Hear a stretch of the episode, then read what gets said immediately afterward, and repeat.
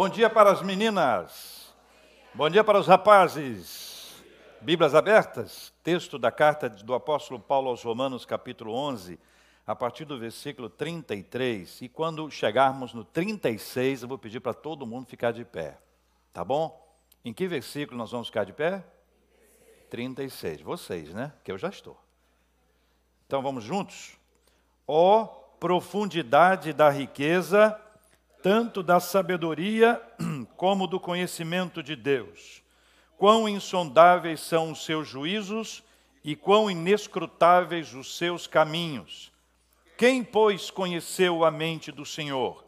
Ou quem foi o seu conselheiro? Ou quem primeiro deu a ele para que lhe venha a ser restituído?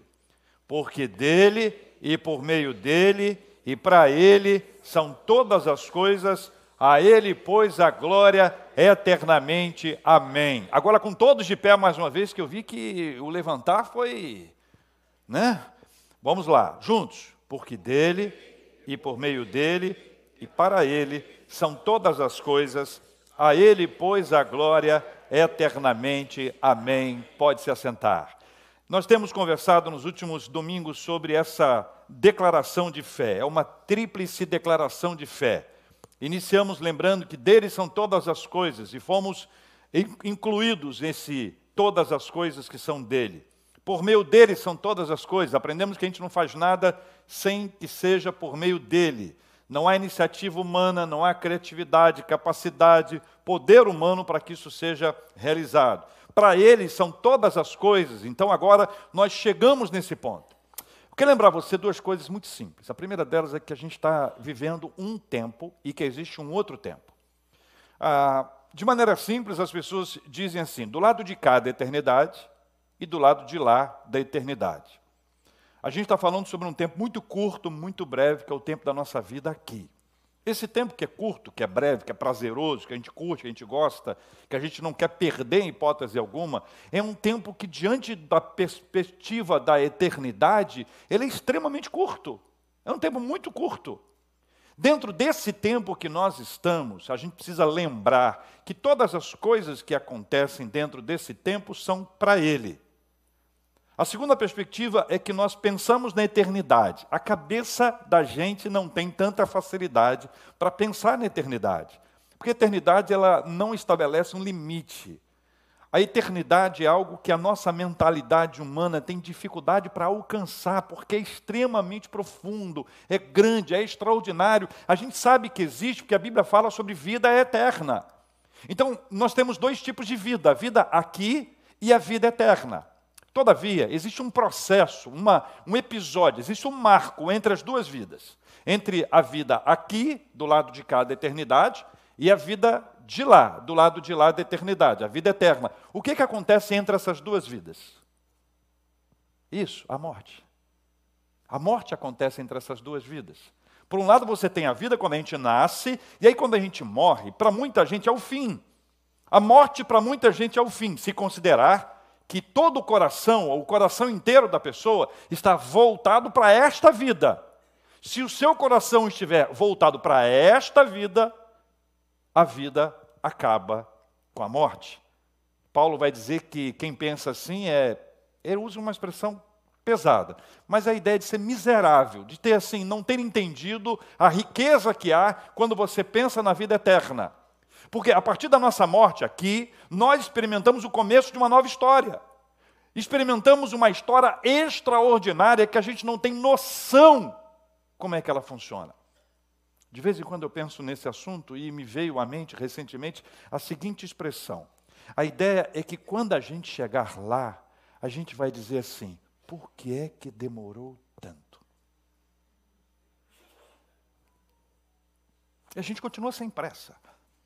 Tudo acontece na hora certa de Deus, mas essa ideia de que a nossa história mal está começando, que a gente pode desfrutar de uma vida aqui, uma vida plena na presença de Deus, e que quando a morte nos encontrar, ou quando nós somos encontrados pela morte. Teve até um filme no passado, lembra desse filme que a morte ia atrás da. Olha, tem vários filmes sobre esse assunto. Tem aquele que vai o cara do pânico, tem uma história mais romântica e tal, que, que a morte dá um tempo e consegue, ele consegue convencer a morte. Tem aquelas histórias que a pessoa soube que a morte vinha para buscá-lo, mudou de cidade, quem que ele encontrou lá? A morte. Então não tem como. A gente sabe que isso é um marco na nossa vida.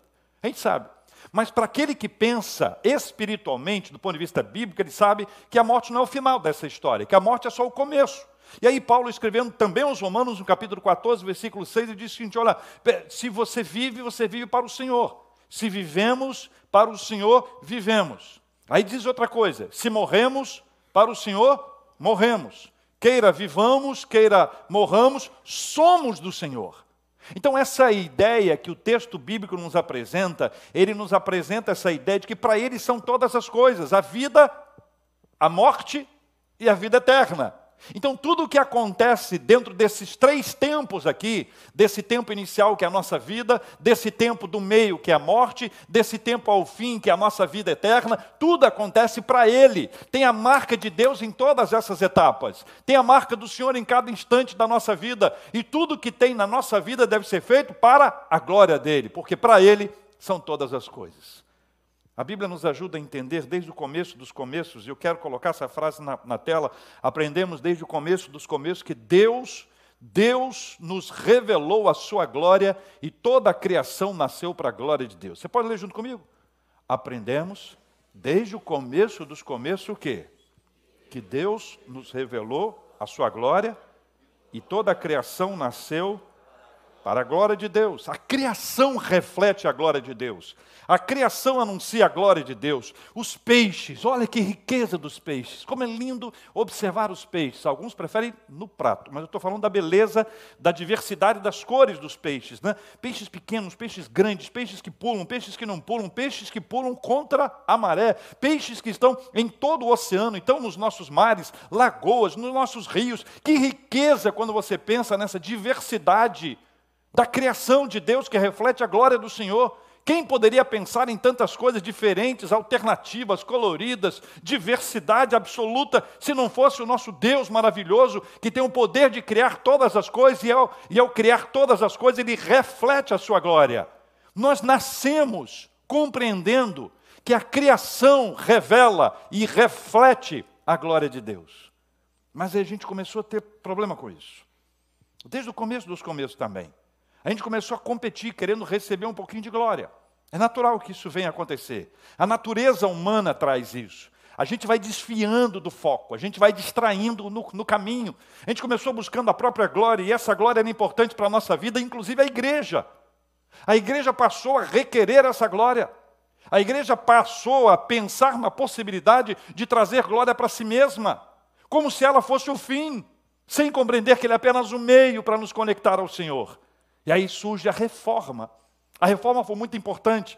E um dos fundamentos que a reforma nos traz é o solidel glória, que traz para a gente uma perspectiva do seguinte: olha, somente a Deus glória. Existem comunidades religiosas, evangélicas inclusive, que elas têm uma disposição física. Alguns no momento de adoração ficam de costas para a igreja, a banda fica de costas para a igreja, adorando a Deus nessa perspectiva, como se dissessem, todos nós estamos adorando a Deus. Ah, sem entrar, sem discutir o mérito disso, tudo que a gente faz na igreja, tudo que a gente faz na vida, deve ser para a glória de Deus. Então a reforma nos trouxe uma lembrança: olha, só lhe deu glória. Glória somente a Deus. Só Deus é digno de receber toda a honra, toda a glória e todo o louvor. Por quê? Porque para Ele são todas as coisas. A confissão de fé Aliás, o Catecismo Maior de Westminster, que vai estar na sua tela, e eu quero ler aqui, tem uma pergunta muito importante, a pergunta de número um. Esse livro aqui que eu queria recomendar que você pudesse acessar, pudesse conhecer, pudesse ler. Você tem disponível pela internet, você tem disponível diversas formas. O Catecismo Maior de Westminster é um dos símbolos de fé da Igreja Presbiteriana do Brasil, é um dos nossos símbolos de fé. Qual é o fim supremo e principal do homem? Leia comigo a resposta o fim supremo e principal do homem é glorificar a Deus e alegrar-se nele para sempre. Glorificar a Deus. Tudo é para Ele. Nós nascemos, a nossa existência tem como marco principal esse movimento de Deus que nos faz viver para a glória dele. Então a gente posiciona de forma equilibrada as coisas. Veja bem, Deus, Ele é digno, a criação reflete a sua glória, ao longo do tempo nós fomos nos desviando disso, vem a, a volta às raízes, a volta ao pro, projeto original, de nós compreendermos que é tudo para a honra e glória dele, e nós agora aprendemos que a nossa própria existência, nós existimos para a glória de Deus. Então, quando você tiver uma crise existencial, você quiser entender o propósito da sua existência, por que é que eu existo? Para quem que eu existo? que de vez em quando a gente chega nessa fase. A gente passa a discutir a nossa própria existência, para dizer, Senhor, eu não sei para que, que, eu, que eu existo. A gente tem a sensação de não estar tá dando certo, de estar tá faltando alguma coisa. Quando você coloca o coração numa questão financeira, você nunca vai ser cheio pela questão financeira. Porque a questão financeira, ela exige de nós uma entrega e quase que uma idolatria. É por isso que Jesus fala que a gente não pode adorar a Deus e as riquezas. Porque se você amar a um, você vai odiar ao outro. Isso não é um culto à pobreza. Não é culto à pobreza. Isso é colocar as coisas nos seus devidos lugares.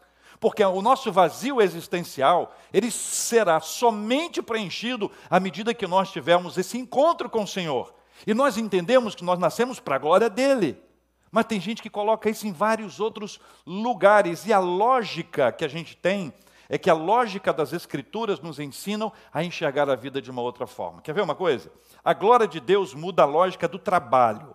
Olha só o que diz esse texto que está na nossa tela para a gente ler junto. Vamos ler juntos a palavra de Deus que diz assim. A próxima tela, este. A glória de Deus muda a lógica do trabalho. O texto é de Colossenses 3, 22 e 24. Consegue ler junto comigo?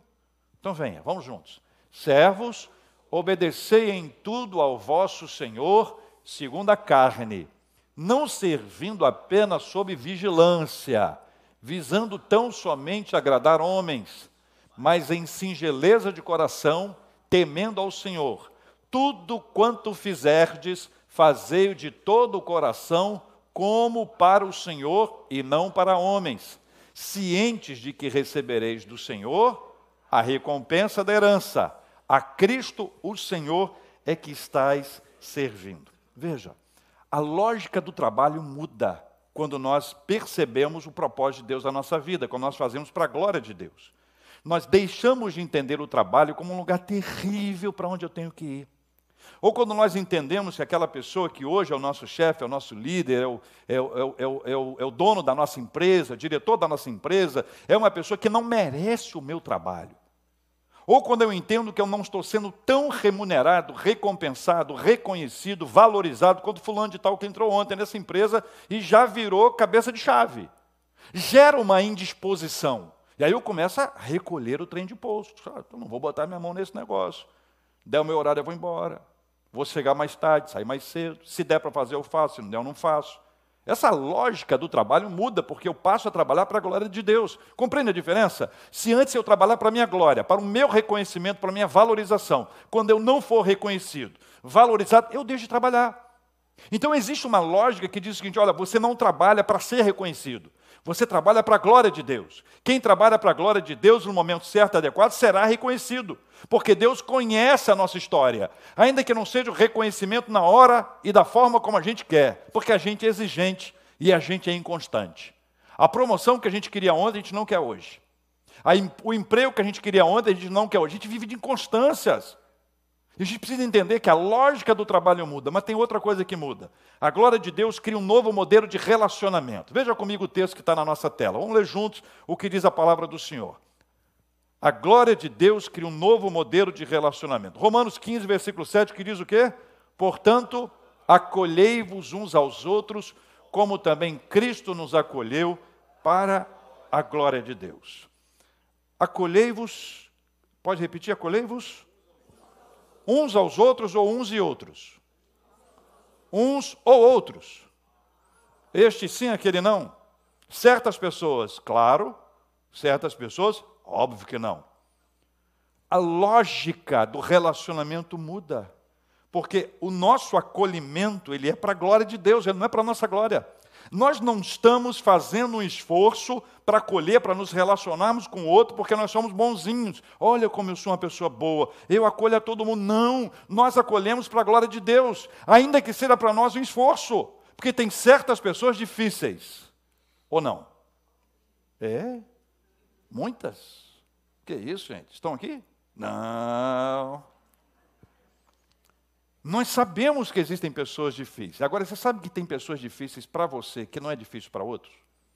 Eu fiz uma viagem a Israel, numa dessas ocasiões, três viagens a Israel, pela graça de Deus, e em setembro nós estamos indo de novo. E numa dessas vi viagens, eu estava com, com a rádio, era uma viagem da rádio, eram dois ônibus, quer dizer que 80 pessoas, isso é uma insanidade, é uma loucura, né? E estávamos lá e de repente chega uma senhora e diz assim, Pastor JR, eu quero pedir para o senhor mudar essa pessoa que está no meu quarto. Eram quatro, duas pessoas. Quero mudar essa pessoa, porque essa pessoa, ela não falou assim, porque essa pessoa é terrível. E disse o seguinte a coisa: o diabo está no meu quarto. Eu estava de bom humor, perguntei, preso ou solto? Ele estava de mau humor, nem me respondeu, graças a Deus, que certamente eu ia levar um fora. Ok? Aí eu conversei com o líder que estava organizando a caravana, tem uma pessoa da, da estrutura, e aí ele trocou essa pessoa do quarto.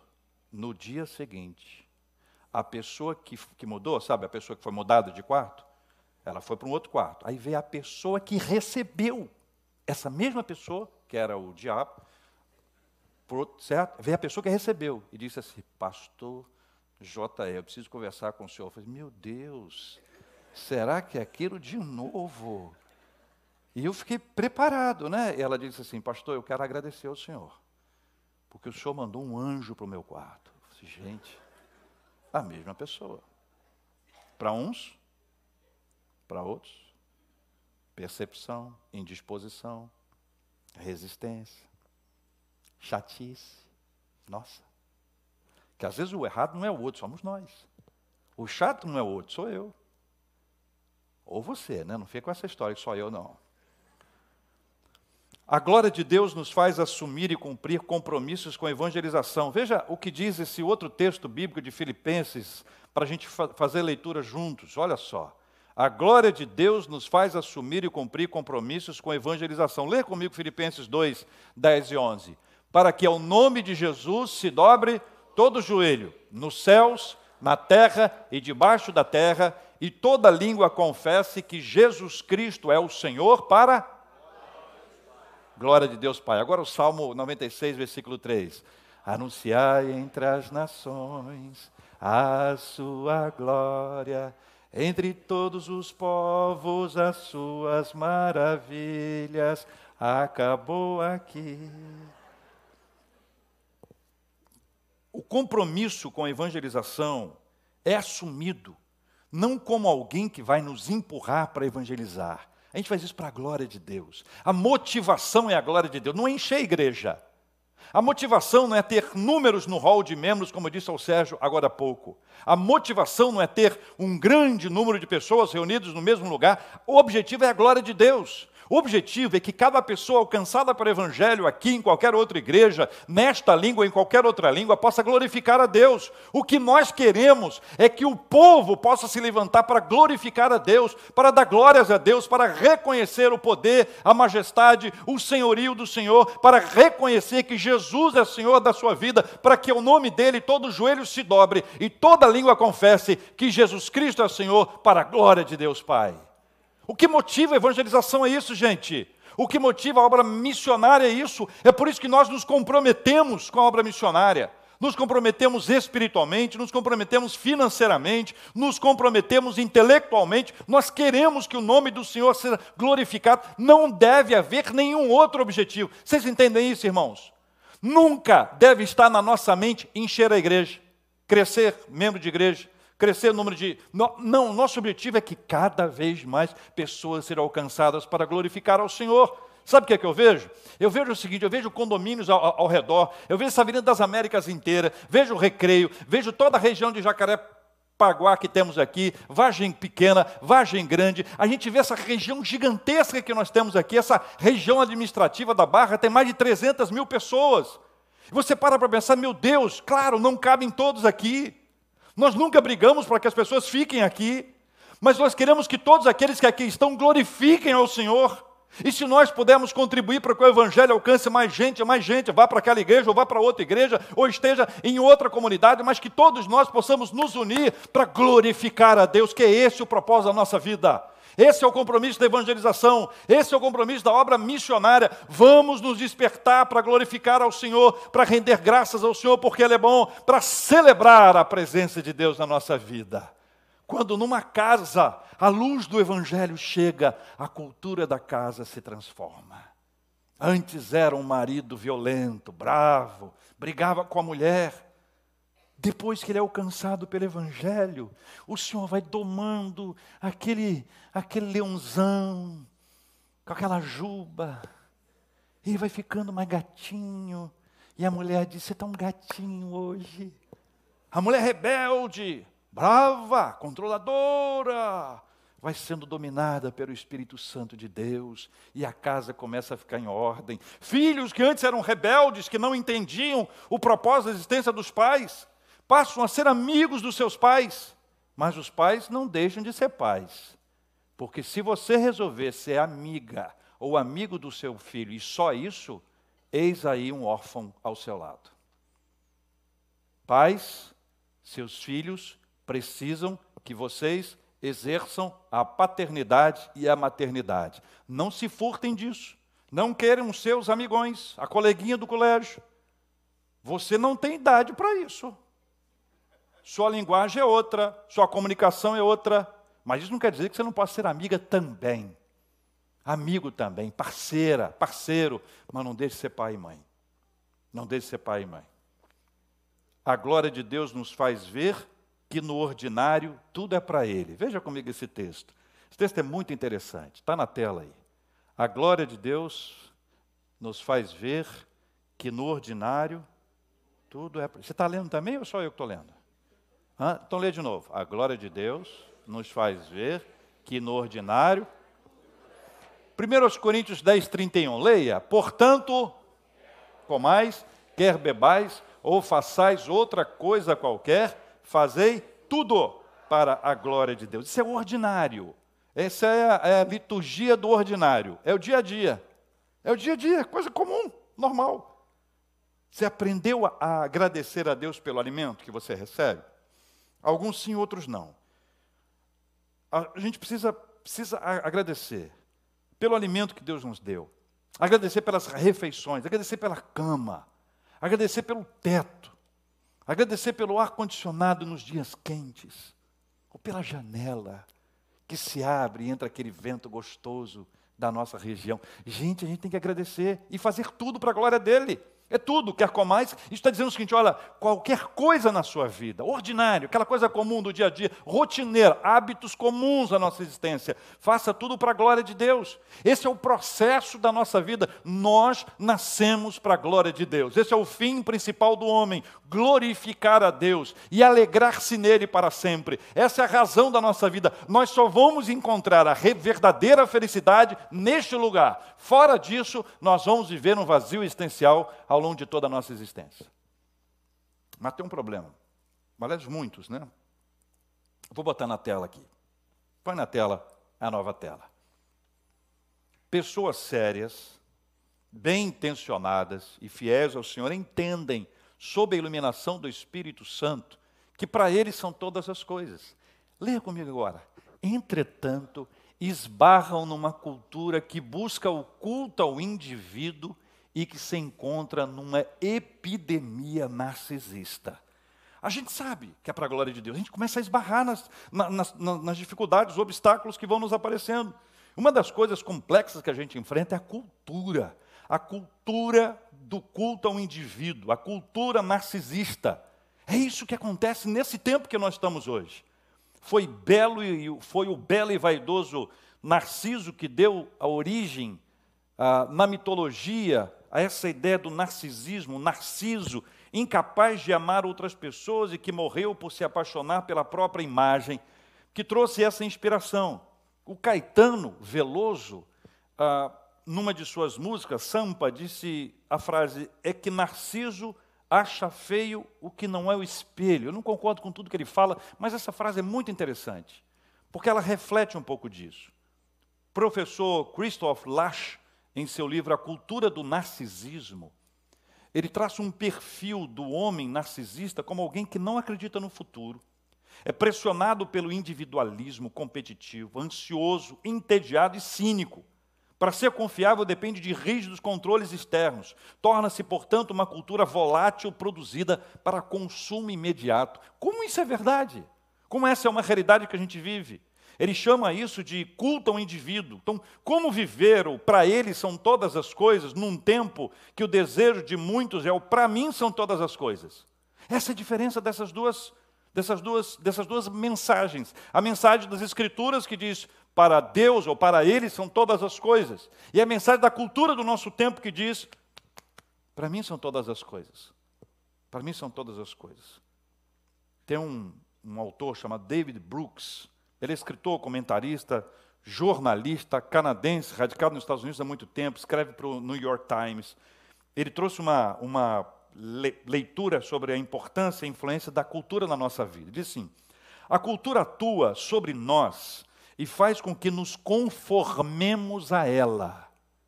Não dá para esquecer de não vos conformeis com este mundo. Guarda essa frase, junta aqui comigo. A cultura atua sobre nós e faz com que nos conformemos a ela. Olha agora onde é que ele vai. Como uma pessoa invisível, porém influente, que trabalha nos bastidores para nos manter na linha.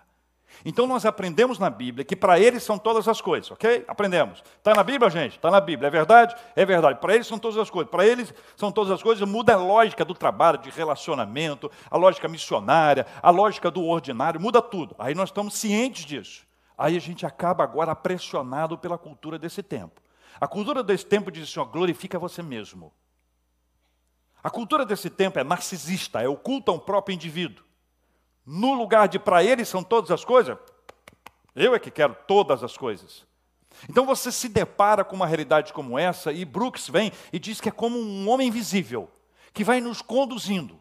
Ele coloca a mão no nosso ombro e vira para cá, e vira para lá, e nós vamos nos conformando à cultura desse tempo. Ou seja, à medida que o tempo passa, nós vamos nos conformando à cultura do, do indivíduo, e não à cultura, à, à cultura do culto ao indivíduo, e não à cultura do culto a Deus.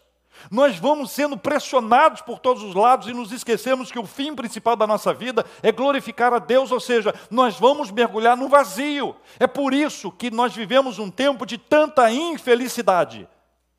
Tanta infelicidade. Nada funciona para nos alegrar profundamente a não ser o Evangelho. Nós vamos de braço em braço, de beijo em beijo, na expectativa de que o, o próximo seja o último e definitivo beijo. Nós vamos em busca de compras, e consumimos, e consumimos, e queremos trazer para dentro de casa ou para dentro da gente aquilo que não consegue entrar, porque não tem esse impacto, não tem essa influência. A cultura desse tempo que quer nos colocar no trono, como se nós fôssemos os mais importantes, vivemos egocêntricos, o centro de toda a história sou eu. E se eu não me deparar com a realidade das Sagradas Escrituras, nós vamos nos deparar com um vazio, com um fracasso, com uma tristeza profunda da nossa vida existencial da nossa vida espiritual. Aí eu pergunto a vocês o seguinte: está na tela. Inseridos nesse contexto cultural, como vivenciar, praticar e pregar o para ele são todas as coisas, se o movimento do mundo está na direção do para o eu, são todas as coisas. Como é que a gente faz isso? Como é que a gente resolve esse assunto? Esse problema que a sociedade tem, esse problema do nosso tempo, problema da cultura dos nossos dias, como enfrentar isso? Eu quero apresentar para vocês uma solução bíblica. Eu quero que você leia comigo aqui na tela. É uma experiência vivida pelo profeta Isaías no capítulo 6. O profeta Isaías viveu oito séculos antes de Cristo. Para você ter uma ideia, da atualidade da Bíblia, como ela é contemporânea, como ela é prática, como ela é eficiente na nossa vida. Começa no capítulo 6, versículos de 1 a 4. Está na tela, leia comigo, por favor. No ano da morte do rei Uzias, eu vi o Senhor assentado sobre um alto e sublime trono, e as abas de suas vestes enchiam o templo. Serafins estavam por cima dele. Cada um tinha seis asas. Com duas, cobria o rosto. Com duas, cobria os seus pés. E com duas, voava. E clamavam uns para os outros, dizendo o quê? Santo, santo, santo é o Senhor dos exércitos. Toda a terra está cheia da sua glória. As bases do limiar se moveram, a voz do que clamava, e a casa se encheu de fumaça. Essa foi a experiência. A pergunta é: o que Isaías viu? O que Isaías viu? Isaías viu a glória de Deus. Isaías viu a manifestação poderosa da glória de Deus. Isaías foi apresentado, a ele foi revelada a glória de Deus. Isaías teve um encontro profundo com Deus. Isaías teve um encontro espiritual e não social com Deus. Isaías se deparou diante da glória, da manifestação da glória do Senhor. Isaías viu o que ele nunca tinha visto antes. Isaías percebeu o poder, a manifestação de Deus, e esta é a primeira resposta para a pergunta feita anteriormente: como enfrentar a cultura desse tempo em que diz que o culto a si mesmo é melhor do que cultuar a Deus? Em dizer que não dê glória a Deus, dê glória a si mesmo. A primeira etapa dessa resposta é: na presença de Deus você saberá quem Ele é, e na presença de Deus você saberá quem é você. A sequência do texto nos ajuda a entender isso. Pode colocar a outra tela. Então disse eu. Resposta diz: O que, que Isaías diz? Ai de mim, estou perdido, porque sou homem de lábios impuros, habito no meio de um povo de impuros lábios, e os meus olhos viram o Rei, o Senhor dos exércitos. A reação, a percepção, a resposta de Isaías começa com: ai de mim. Ai de mim. Essa é uma expressão duríssima e pode ser entendida como uma maldição dita contra si mesmo, porque é exatamente essa mesma expressão: ai de Israel, ai de Judá. Ai, tem essa expressão na Bíblia em vários lugares. O, o profeta se utiliza dela para falar dele. É como se ele compreendesse quem de fato ele é, compreendesse a sua pequeneza, a sua limitação, a sua incapacidade. Ai de mim, ai de mim. Na sequência ele diz: Eu estou perdido. Estou perdido. E esta é uma resposta muito curiosa, porque a humanidade acredita que sabe onde está, sabe para onde vai, Está perdido aqui é a destituição da solução. Eu não tenho solução para isso. Em mim mesmo. Eu não sou portador dessa resposta. A solução não me pertence, eu não tenho um jeito de resolver esse assunto. Eu preciso de uma ajuda espiritual, eu preciso de uma ajuda celestial, eu preciso de uma ação do Senhor na minha vida. Do contrário, eu não consigo, eu não tenho, eu estou perdido. Eu não tenho solução, gente, eu estou perdido. Ai de mim, estou perdido. Continue, porque sou homem de lábios impuros. Olha que declaração. Eu sou homem de lábios impuros. O Senhor sabe quem eu sou. Mas quando o Senhor sabe quem eu sou eu estou na presença dele, eu começo a confessar. A confissão é alguma coisa que na liturgia cristã e evangélica, ela é um momento precioso nosso com Deus. Nós não podemos deixar de viver, na liturgia do ordinário, do dia a dia, o nosso tempo de confissão de pecados. A ausência da confissão de pecados dá a entender que eu não pequei. Eu sou homem de lábios impuros, não tenha medo de confessar. Não tenha medo de buscar ao Senhor. E se você tiver uma pessoa confiável, com quem você pode conversar, e a quem você pode compartilhar, não perca essa oportunidade. Peça ajuda. Peça ajuda. Olha, eu tenho um problema nesta área, me ajuda. Ora por mim. Tem que ser uma pessoa confiável, extremamente séria, de relacionamento longo, seguro. Ai de mim, estou perdido, porque sou homem de lábios impuros, habito no meio de um povo de impuros lábios E esta é uma percepção importantíssima. O profeta, tocado pelo Espírito Santo de Deus, não é superior. Ele não é melhor do que ninguém. Ele não está acima de ninguém. O profeta é tão ser humano, é tão pecador como qualquer um outro. E esta é uma questão fortíssima. Entenda, caminhe comigo aqui. Primeiro, ninguém é melhor do que ninguém. Todos nós somos iguais. Quem está na igreja 500 anos, quem está na igreja 5 minutos, todos nós diante de Deus somos absolutamente iguais. Não há em nós nenhum nível de superioridade. Crentes velhos de 250 anos precisam aprender isso. Nós não somos melhores do que ninguém. Eu, antes de ser pastor, sou crente. Graças a Deus, né, gente? Não, tem que falar isso. Quando eu nasci, o meu pai e a minha mãe me consagraram ao Senhor desde o ventre.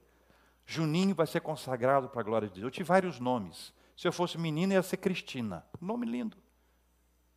Se eu fosse, tivesse um outro nome, ia ser César Augusto, locutor de rádio AM. Olá, bom dia. Aqui César Augusto. Oi, amiga. Consagrada ao Senhor, meus pais me levaram para a igreja. Quando, quando eu nasci, o meu avô já era presbítero. O meu tio se tornou presbítero. O meu outro tio, presbítero. O meu outro primo, presbítero. Eu fui presidente da UPA. Eu fui presidente da Federação de UMP. Só não fui presidente da SAF. Estive em todos. Minha mãe foi 500 anos. Eu fui junto com ela, trabalhando. Isso não faz de mim melhor do que o outro que não teve a mesma oportunidade que eu, que nasceu depois. O fato de você estar na igreja 500 anos não torna você melhor do que ninguém. E nem pior do que ninguém. Caiu o equilíbrio. Tem gente que chega na igreja é muito abençoado logo quando chega. Aí alguém olha e diz: rapaz, chegou agora. Está na janelinha da benção, né? Eu aqui, ó Senhor, aguardando a minha bênção chegar. Ninguém é melhor do que ninguém. Ai de mim. Sou homem de lábios impuros, estou perdido. Sou homem de lábios impuros e habito no meio de um povo de impuros lábios, e termina dizendo: E os meus olhos viram o Rei, o Senhor dos exércitos. Então, essa visão celestial é o que muda a nossa vida. A visão celestial é que tira da gente o culto a si mesmo, o culto ao eu, o culto egocêntrico, a vida cercada de todas as coisas, mas tendo a gente como centro. Não, para Ele são todas as coisas, não para nós. Para o Senhor são todas as coisas, não para você, nem para mim. Para Ele são todas as coisas. Aí nós temos um profeta com um problema. Ai de mim, estou perdido, homem de lábios impuros, habito no meio de um povo de impuros lábios, meus olhos viram o Senhor. O que, que Deus fez com ele? Terceiro texto, leia comigo aqui na tela, versículos 6 e 7 do profeta Isaías, capítulo 6.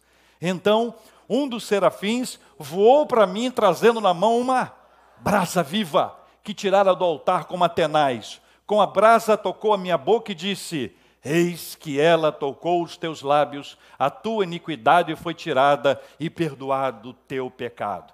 A síntese é: nós não temos resposta ou solução em nós mesmos, mas o Senhor não nos deixa no buraco que nós estamos, pelo contrário, Ele vem ao nosso encontro e nos abençoa, Ele ordena a sua bênção sobre nós, e nós hoje, em 2023, pela graça do Senhor, recebemos a bênção da parte dEle, somos transformados. A nossa vida deixa de ser para nós mesmos, para nossa glória, é um culto ao indivíduo e passamos a glorificar a Deus, porque este é o fim principal da nossa vida.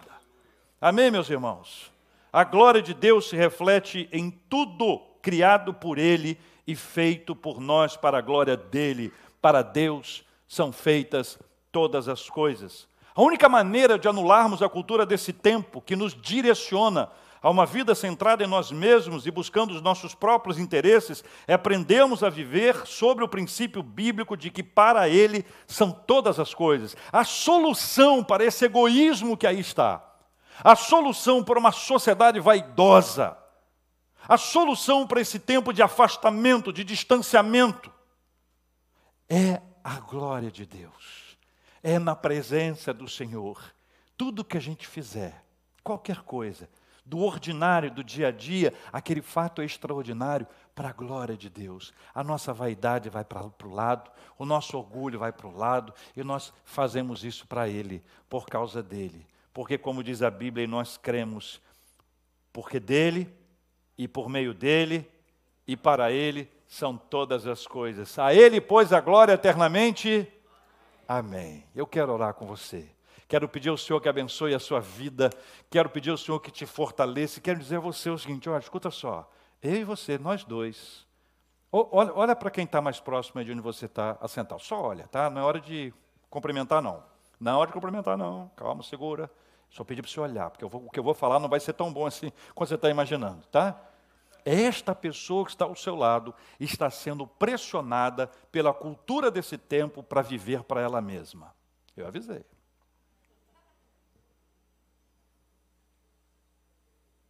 Mas pela graça do Senhor, nós aqui estamos na presença de Deus, para sermos por Ele tocados. Imagina a figura do anjo que pega a brasa viva no altar e nos toca. Nós passamos a fazer para a glória dele. O que, que isso muda no trabalho? Tudo. Nós passamos a trabalhar para a glória dele. O que, que isso muda nos relacionamentos? Uns e outros, uns ou outros. Estes sim, aqueles não, não, uns aos outros. Nós acolhemos todos para a glória de Deus. Isso muda a maneira como a gente vive no nosso dia a dia, no nosso ordinário, muda tudo na nossa vida. Isso muda o nosso compromisso com a evangelização e com a obra missionária, porque nós queremos que as pessoas sejam libertas dessa prisão horrorosa, esse culto a si mesmo, que gera abismos dentro de casa dentro da mesma casa, um abismo, uma separação, um distanciamento absurdo. Nós precisamos da mensagem do Evangelho de Jesus, nós precisamos glorificar a Deus e nos colocar no lugar daqueles que sabem que nós nascemos para a glória dEle. Nós nascemos para a glória do Senhor, é o que diz a palavra de Deus, é o que nos ensina as Sagradas Escrituras, é assim que a gente vive. Mas lembra que eu falei para você que a gente, na gente mesmo, não tem resposta? Ele não tem resposta. Não, eu vou me empenhar para ser melhor. Não vai conseguir. Não é, não é, nós não temos recursos para isso. Nós precisamos de Deus. E eu quero orar por você, que já percebeu que foi infectado por esse vírus. E precisa da cura espiritual que vem do Senhor. Senhor Deus, nós oramos em Cristo Jesus, o Senhor nosso único mediador entre Deus e os homens é Jesus, o autor e consumador da nossa fé. É Jesus, o Filho de Deus. É Jesus, o Verbo encarnado. É Jesus, o Salvador. É Jesus que disse: Vinde a mim todos vós que estáis cansados e sobrecarregados, e eu vos aliviarei. É Jesus o amigo das crianças. É Jesus que percebe a fé naquele que é de outra fé. É Jesus que traz para perto, que ensina o caminho, que mostra os passos de acordo com a vontade do Pai. Senhor Deus, em nome de Jesus nós oramos e nós pedimos ao Senhor o Senhor nos ajude, porque nós estamos sob pressão. Este mundo tem uma cultura, e essa cultura diz que a glória deve ser dada ao eu. Nós fomos nos tornando egocêntricos. Não há lugar para ninguém. Tem um trono, um trono na nossa vida. Esse trono é o lugar que nós queremos ocupar. E nós reconhecemos isso como uma questão desse tempo que a gente está vivendo, não só deste tempo. E nós pedimos que o Senhor nos perdoe, porque à luz da Sua palavra, nós aprendemos que nós nascemos para a glória do Senhor, que nós somos do Senhor, que tudo deve ser feito por meio do Senhor, e para o Senhor são todas as coisas. A glória, pois, eternamente ao Senhor. Então, quando a gente fica nessa disputa, a gente vai se desviando, vai se distanciando, e à medida que a gente se distancia, a gente mais mergulha num vazio, em que a gente tenta de todas as formas preencher, mas vai estar sempre faltando alguma coisa. Um desejo intenso de insatisfação. Nada funciona, bate numa porta, bate outra, faz isso, estabelece uma meta, uma meta, olha para frente, põe um outro alvo, outro objetivo, e assim que se alcança, ainda não se alcançou. A paz, a alegria, uma sensação de saciedade, só na presença do Senhor.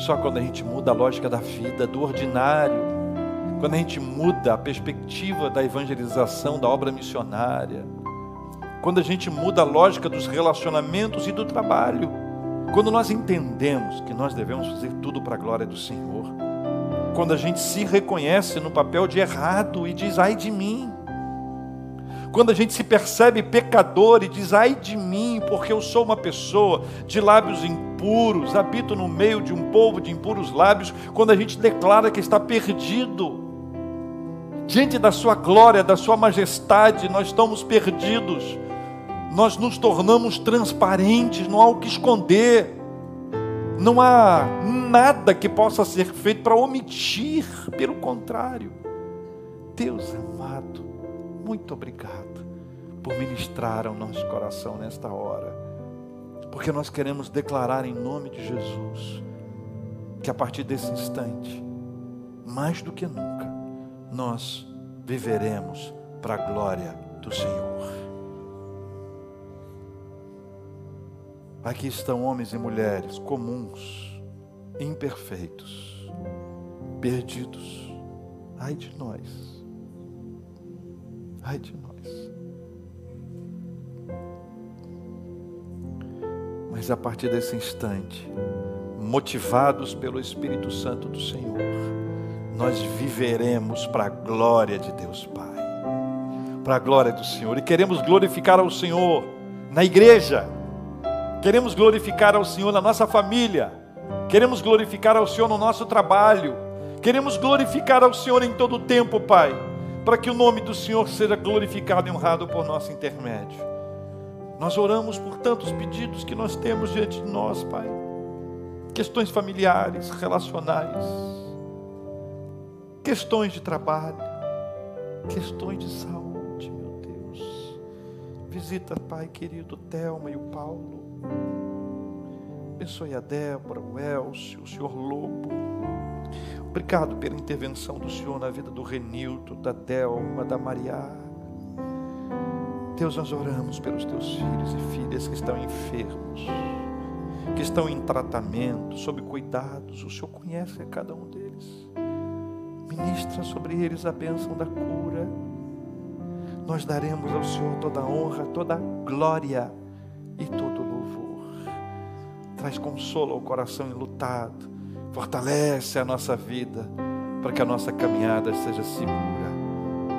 Pois nós não estamos sozinhos, nós estamos nos braços do Senhor. Sabemos que a nossa oração feita, se for da vontade do Senhor, essa bênção vai chegar. E nós já te agradecemos por ela. Obrigado por essa bênção, mais essa bênção sobre nós. Obrigado, Paizinho. Se demorar, já aprendemos também que o Senhor vai nos dar paciência se essa bênção não chegar do jeitinho que a gente está pedindo, o Senhor vai nos dar a paz. E a gente segue, nunca sozinhos, nunca abandonados, sempre em teus braços, em nome de Jesus.